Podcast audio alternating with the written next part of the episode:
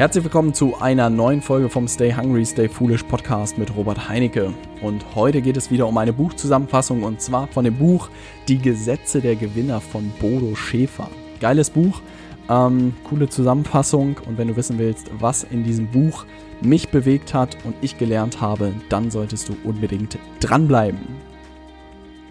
Ja, äh, die Gesetze der Gewinner von Bodo Schäfer. Ich glaube, wir können direkt loslegen. Wahrscheinlich bist du schon heiß. Robert, erzähl mir, was die fünf Ideen aus dem Buch sind. Und ich will es dir natürlich nicht lange vorenthalten. Idee Nummer eins: Lerne und wachse konstant. Alle erfolgreichen Menschen haben verstanden, dass konstantes Lernen und Wachsen langfristig zum Erfolg führt. Diese Lebensphilosophie basiert auf vier maßgeblichen Erkenntnissen. Erstens, Wachstum ist Teil unseres genetischen Codes. Denn alles, was lebt, wächst. Zweitens, Wachstum ist ein Grundbedürfnis des Menschen. Wenn wir Kinder beobachten, ahnen wir, dass es in unserer Natur liegt, ständig forschen, lernen und untersuchen sie, um ihre Fähigkeiten zu verbessern. Drittens, auch in jeder Religion wird nach einem besseren Menschen gestrebt. Viertens, genau wie für eine Firma gilt für einen Menschen, dass es ohne Wachstum Rückschritt gibt. Wer versucht, ein bestimmtes Niveau zu halten, wird langfristig den Wettbewerb verlieren. Viele Menschen denken, dass man sich zu einem bestimmten Zeitpunkt im Leben zum lebenslangen Lernen entscheidet. Aber tatsächlich müssen wir täglich die getroffene Entscheidung bestätigen. Wir müssen uns immer wieder überwinden, Bücher zu lesen, Seminare zu besuchen und uns mit Menschen umgeben, von denen wir etwas lernen können. Der Unterschied wird im Langzeitvergleich extrem deutlich. Für viele scheint es keinen Unterschied zu machen, ob wir heute ein Stück Kuchen essen oder einen Apfel ob wir ein gutes Buch lesen oder Fernsehen schauen, ob wir 20 Euro sparen oder sie ausgeben. Aber nach 10 Jahren ist der Unterschied gewaltig. Sobald wir uns für das lebenslange Lernen entschieden haben, desto mehr Verlangen und Freude haben wir daran. Idee Nummer eins, also ich muss tatsächlich sagen, dass dieser Vergleich mit diesem, ob wir heute ein Stück Kuchen essen oder ein Apfel, der hat sich bei mir echt eingebrannt. Der hat wirklich auch zu einer gewissen Denkweise geführt, dass ich auch gerade, wenn ich heute gewisse Projekte angehe, schon immer denke, was bedeutet das in fünf Jahren? Und ich frage mich wirklich bei vielen Projekten und auch Kooperationen, die ich in der letzten Zeit eingegangen bin und auch wo ich Kunden helfe etc., merke ich einfach, stelle ich mir immer die Frage, würde ich das in fünf Jahren immer noch machen wollen? Und wenn da nicht wirklich die Antwort ist, ja, da habe ich Bock drauf, dann lasse ich das auch wirklich sein. Also das habe ich einfach gemerkt, dass das ansonsten äh, irgendwie keinen Sinn macht und dass man das Ergebnis, dieses Langzeitergebnis, also dass man den Unterschied einfach erst ein paar Jahren sieht. Ne? Ob ich jetzt wirklich die Cola trinke äh, oder was weiß ich, die Rhabarberscholle trinke, macht an dem einen Tag keinen Unterschied. Aber wenn man das fünf Jahre durchzieht, sieht man den Unterschied wahrscheinlich schon. Und diese Denkweise ist meiner Meinung nach super spannend, weil man den auf alles übertragen kann. Und wenn man, was weiß ich, heute in einem Job sitzt, ähm, kann man sich fragen, was, was der, den Unterschied macht, wenn man jetzt irgendwie nebenbei sein eigenes Projekt startet oder wenn man halt nur, was weiß ich, jeden Abend vor Netflix rumhängt. Ne? Also in zwei Monaten wird es keinen Unterschied machen, aber in fünf Jahren wird es halt einen gewaltigen Unterschied geben. Und das, glaube ich, muss man sich einfach immer wieder bewusst machen. Idee Nummer zwei, werde zu einer Persönlichkeit. Wir beide kennen Freunde, die darauf warten, dass die äußeren Umstände für sie besser werden, damit sie erfolgreich werden. Wenn wir aber mal ehrlich sind, wissen wir genau, dass diese Umstände nie eintreten werden, solange diese Freunde nicht selber besser werden. Damit sich die Umstände verändern, müssen wir uns zunächst selbst verändern. Gewinner verlieren keine unnötige Zeit und warten auf bessere Umstände, sondern sie versuchen Dinge zu verändern, auf die sie selbst Einfluss haben. Gewinner erfinden keine Ausreden oder geben anderen Leuten die Schuld. Sie wissen, dass sich ihre Lebensumstände automatisch positiv verändern, wenn sie sich mit großer Begeisterung auf eine gute Arbeit stürzen. Bodo Schäfer betont immer wieder, es ist unser Geburtsrecht, glücklich und erfolgreich zu sein. Aber wir dürfen uns nicht von den Feinden des Erfolgs abhalten lassen. Der alleinige Wunsch macht nicht bedeutend, vermögend und einflussreich. Erst durch unseren Einsatz und unser Lebenswerk können wir langfristig erfolgreich werden. Nichts kann an die Stelle von harter, zielgerichteter Arbeit treten. Gewinner verlassen sich darauf, dass ihre Talente sie an den Platz bringen, den sie sich wünschen. Sie setzen alle ihre Fähigkeiten ein, um ihre Ziele zu verfolgen und erreichen diese. Also diese Persönlichkeitssache und gerade dieses Proaktivitätsthema ist meiner Meinung nach ein sehr spannender Punkt. Also ich sehe es auch immer, vielleicht ist es auch ein bisschen amerikanisch Klischee, was ich da denke, aber ich glaube, dass man, dass heutzutage fast alles möglich ist. Ähm, klar gibt es gewisse Karrieren, äh, gewisse Regeln oder Barrieren, sei es irgendwie Kapital, sei es Kontakte, sei es sonst was. Aber auch gerade mit der Zusammenfassung von Arnold Schwarzeneggers Buch äh, Recall, hat es sehr schön klar gemacht. Meiner Meinung nach ist es weniger ein Problem, dass heute nicht alles möglich ist, sondern eher ein Problem, dass die meisten Leute einfach nicht wissen, was sie wollen. Also natürlich kann ich mir auf die Fahne schreiben, dass ich eine Million äh, Euro auf meinem Konto haben will, aber eine Million Euro ist immer nur ein Ergebnis von etwas. Und was halt Arnold Schwarzenegger auch sehr clever gemacht hat, der hat sich gesagt, ich möchte der beste Bodybuilder sein und will bei dem und dem Wettbewerb gewinnen. Und das ist halt wirklich ein Ziel, auf das man super hinarbeiten kann. Auf das Ziel, eine Million Euro auf seinem Konto zu haben, kann man halt schwierig hinarbeiten, weil es einfach immer nur ein Ergebnis von etwas ist. Und insofern hat, glaube ich, auch Arnold sehr gut gezeigt, weil er einfach in jeder Phase seines Lebens genau wusste, was er erreichen möchte äh, und einfach sich diese Vorbilder gesucht hat und die Strategie gesucht hat, wie er dorthin kommt. Und insofern hat es dann am Ende auch für ihn funktioniert. Und ich glaube, das ist heute genauso möglich wie, wie damals. Man muss nur wissen ganz genau, was man will. Man muss sich bestenfalls ein Vorbild suchen, was schon dort ist, wo man hin will und dann wirklich überlegen, mit welcher Strategie komme ich dorthin, wo derjenige ist. Und ich muss auch tatsächlich sagen, dass bei mir in den letzten Tagen genauso gewesen ist. Witzigerweise habe ich auch mein Vorbild gefunden werde ich dir erst verraten, wenn du bei meinem Messenger subscribed bist. Nein, ich werde es irgendwann aufklären, obwohl ich könnte wirklich ein Geheimnis draus machen. Aber es hat mir auch wahnsinnig geholfen, weil ich auch natürlich in dieser ganzen Welt danach geschaut habe, hey, an wem kann ich mich irgendwie orientieren? Wer ist dort, wo ich sein will in fünf oder in zehn Jahren? Und ich habe diese Person gefunden und äh, du kannst mir ja gerne mal äh, eine Nachricht bei Facebook schreiben oder per E-Mail, was du denkst, wer das ist. Äh, ich bin gespannt, auf was für Antworten da kommen äh, oder was du da denkst da mache ich mir, ja, da lese ich die besten auf jeden Fall mal vor in den nächsten Podcast-Folgen. Ähm, aber der Punkt ist wirklich, ich glaube, man muss sehr, sehr klar für sich definieren, wo man hin will. Und wenn man eine Person gefunden hat, die dort ist, wo man hin will, ist eigentlich das Beste, was einem passieren kann. Und wenn man sich daran orientiert, dann geht es auch relativ zügig, dass man dorthin kommt. Aber man muss halt wissen, wo man hin will. Ja. Idee Nummer drei, erfinde das Rad nicht neu. Egal, was du in deinem Leben erreichen willst, die Wahrscheinlichkeit ist relativ groß, dass es bereits jemanden gibt, der es geschafft hat.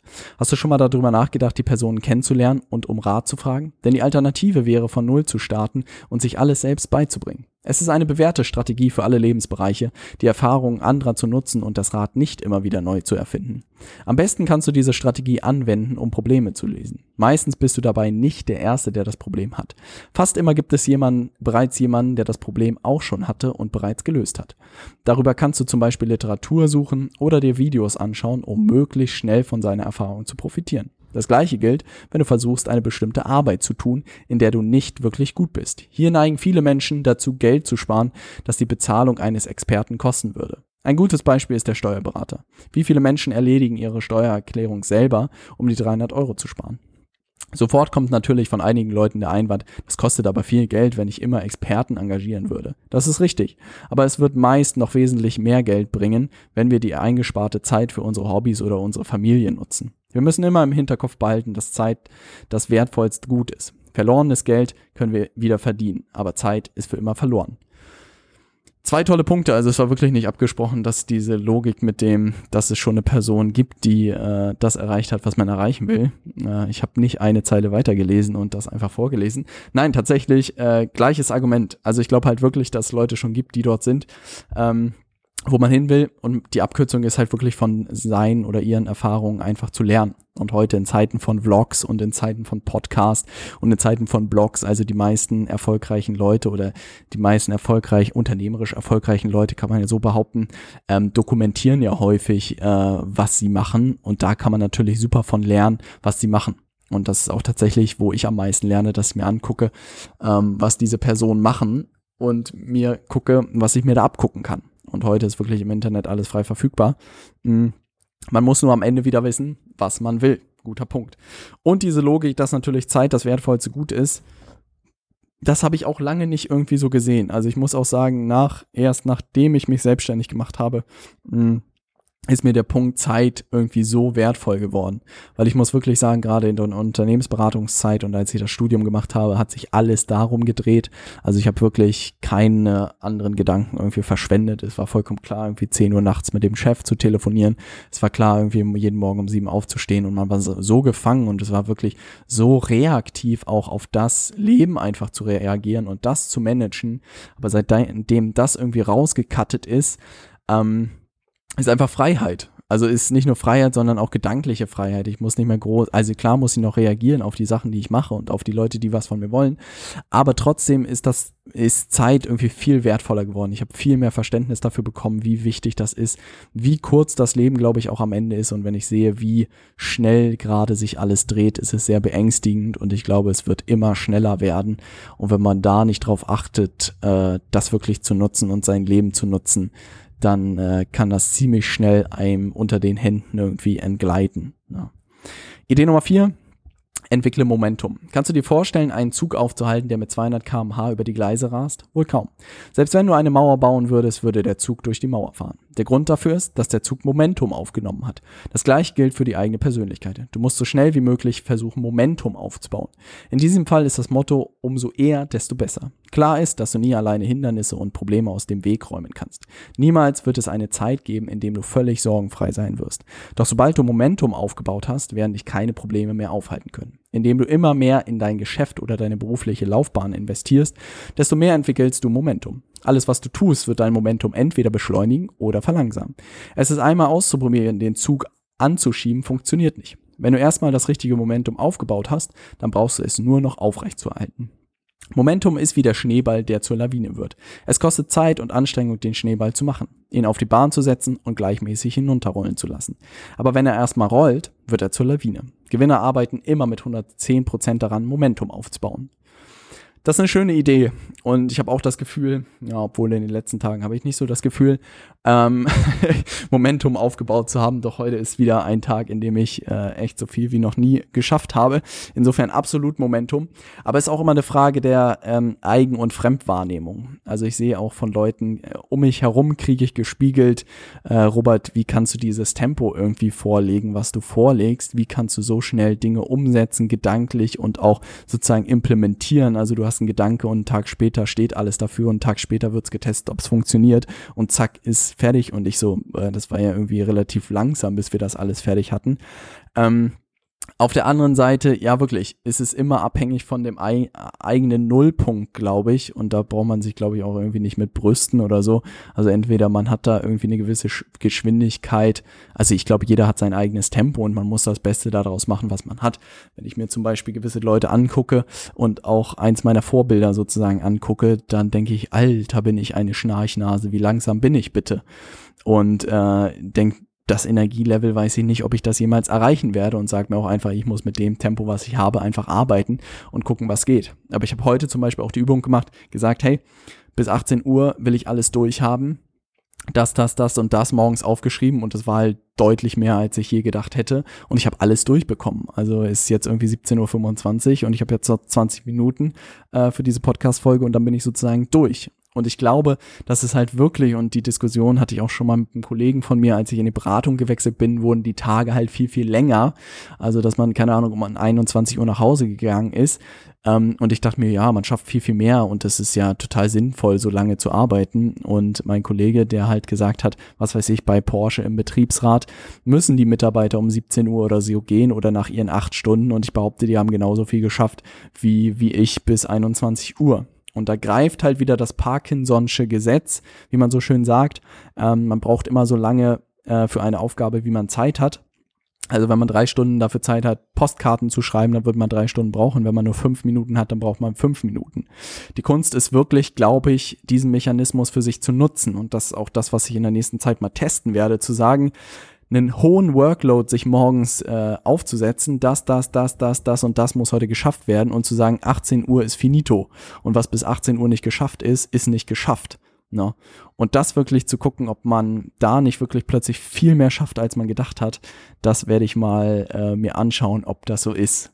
Und ich werde auf jeden Fall berichten, das ist ein spannendes Experiment, äh, wo man seine Leistung, glaube ich, nochmal, ja, ich will nicht sagen verdreifachen kann, aber doch ganz schön Tempo vorlegen kann. Kommen wir zu Idee Nummer 5. Gib immer 110 Prozent. Bodo Schäfer bringt das folgende Beispiel in seinem Buch. Ein Reporter fragte den bulgarischen Weltmeister im Gewichtheben, Wenn Sie trainieren und zehnmal ein Gewicht stemmen, welche der zehn Wiederholungen ist die wichtigste? Der Weltmeister erwiderte, die elfte. Dieses Beispiel zeigt ganz klar, dass es immer wieder Menschen gibt, die 110% in ihrem Leben geben. Diese Menschen werden auch in ihrem Leben belohnt. Die zusätzlichen 10% Anstrengung machen den Unterschied aus zwischen Erfolg und Mittelmäßigkeit, zwischen Reichtum und Mittelschicht. Wenn du wirklich erfahren willst, wie du gut du bist, musst du bereit sein, die 110% zu geben. Bodo Schäfer sagt, dass man es sich zur Gewohnheit machen sollte, die extra Meile zu gehen. Das heißt, dass du immer mehr geben solltest, als man von dir erwartet. Die Frage ist dann natürlich, warum nicht alle Menschen 110% geben. Die Antwort ist verblüffend einfach. Es gibt nur wenige Menschen, die wirklich Spaß daran haben, 110% zu geben. Menschen, die das Prinzip verstanden haben, entwickeln Spaß und Freude daran, 110% zu geben. Wenn sie auf Probleme stoßen oder nicht weiter wissen, dann lautet ihr Motto, wenn ich nicht kann, dann muss ich. Für diese Menschen bedeutet es unerträglichen Schmerz, wenn sie ihre Ziele nicht erreichen. Merke dir, dass Gewinner immer 110% geben und für ihre Ziele kämpfen eine schöne äh, letzte Idee, die es wirklich auf den äh, Punkt bringen. Also die Frage kann man sich wirklich stellen, ähm, warum nicht alle Leute irgendwie äh, das tun, was funktioniert oder Gas geben. Meiner Meinung nach ist auch das Thema Ideen immer wieder. Es kommen auch immer wieder Leute mit Ideen an mich heran und ich sage auch, coole Idee, würde ich umsetzen und es zeigt sich oder es entscheidet sich darüber, ob deine Idee erfolgreich wird oder nicht in der Umsetzung. Ne? Also du musst das, was du dir vorgestellt hast, einfach umsetzen und dann wirst du sehen, ob das funktioniert. Aber eine Idee bleibt halt immer nur eine Idee. Und ich glaube einfach, dass äh, das heute echt das Entscheidende ist dass Ideen sind alle da, ist, ist all das Wissen da. Also ich glaube, wenn man, was weiß ich, Warren Buffett studiert oder so, ich weiß nicht, mit wie viel Kapital er irgendwann damals angefangen hat, aber wenn man den studiert, dann kann man wahrscheinlich seinen Lebenslauf auch ein Stück weit äh, nachmachen. Die Frage ist nur, viele Leute sind einfach mit diesem Ergebnis fasziniert. Also sie sind einfach fasziniert damit, dass er halt Milliarden auf seinem Konto hat. Aber keiner ist mit dem Weg fasziniert. Und diese Logik finde ich halt sehr, sehr spannend. Ähm, die Frage ist, auf welchen Weg man Lust hat, in Anführungszeichen. Und Mark Manson, auch einer der Blogger, den ich sehr schätze, der hat auch gesagt, die Frage ist eigentlich nicht, was man machen will und woran, woran man Spaß hat, sondern eher die Frage, welchen Schmerz will man sich antun? Und wenn man da mal drüber nachdenkt, ist das sehr spannend. Zum Beispiel ein Bodybuilder tut sich den Schmerz an, in Anführungszeichen jeden Tag ins Fitnessstudio zu gehen und die Eisen zu biegen. Ja.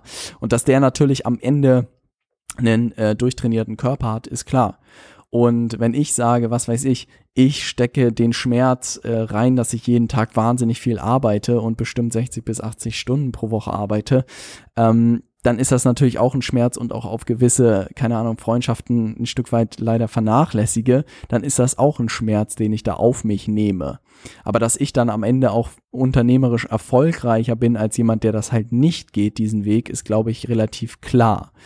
Ähm, und die Frage fand ich einfach sehr spannend, dass man sagt, zu überlegen, hey, welchen Schmerz bist du bereit auf dich zu nehmen? Und wenn du dann bereit bist, diesen Schmerz auf dich zu nehmen und das auch über längere Zeit, dann kommst du natürlich bei einem Ergebnis raus, wo andere halt nicht rauskommen, die halt diesen Schmerz nicht bereit sind aufzunehmen.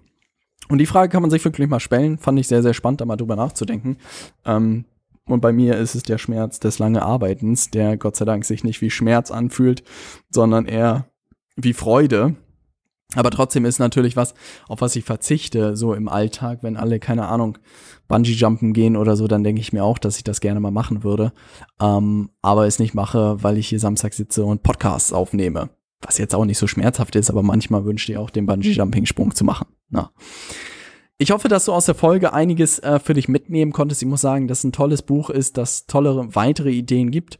Wenn du ähm, weitere Bücher dieser Art sozusagen finden willst, kannst gerne auf meine Seite robertheinecke.com gehen. Dort habe ich 50 Bücher zusammengestellt, die man meiner Meinung nach gelesen haben sollte, auch zu unterschiedlichen Bereichen, die ich alle in den letzten Jahren gelesen habe, die mir wahnsinnig weitergeholfen haben. Und ansonsten habe ich es auch schon in der letzten Podcast-Folge angekündigt. In dieser Woche oder in der nächsten Woche wird sich einiges tun. Es wird wieder eine große Ankündigung geben, auf die ich mich sehr, sehr freue und die deutlich größer auch sein wird als beim letzten Mal. Ähm, wenn du wissen willst, wann das losgeht und was passiert, dann ähm, geh einfach auf meine Seite robertheinecke.com und klick auf den ersten blauen Button. Ja, äh, lass uns starten oder so, glaube ich, heißt der. Passiert keine große Magie, sondern nur du landest in meinem Messenger und da kriegst du sozusagen die Ankündigung dann einfach bei Facebook zugeschickt. Und bist einer der ersten, der erfährt, was da auf dich zukommt. Und ich sag dir, du wirst es nicht bereuen. Es werden zahlreiche Mehrwerte für dich mit drin sein, äh, wenn nicht sogar sehr, sehr, sehr, sehr, sehr viele, um ein bisschen zu spoilern. Das wird extrem cool. Und insofern einfach auf meine Seite gehen, dort eintragen. Das ist das, worüber ich mich sehr freuen würde. Und dann hören wir uns in der nächsten Folge äh, mit einem coolen Thema und zwar 540 Jahre Erfahrung an einem Tisch. Und äh, was damit gemeint sein könnte, das erzähle ich dir in der nächsten Podcast-Folge. Bis dann, stay hungry und stay foolish.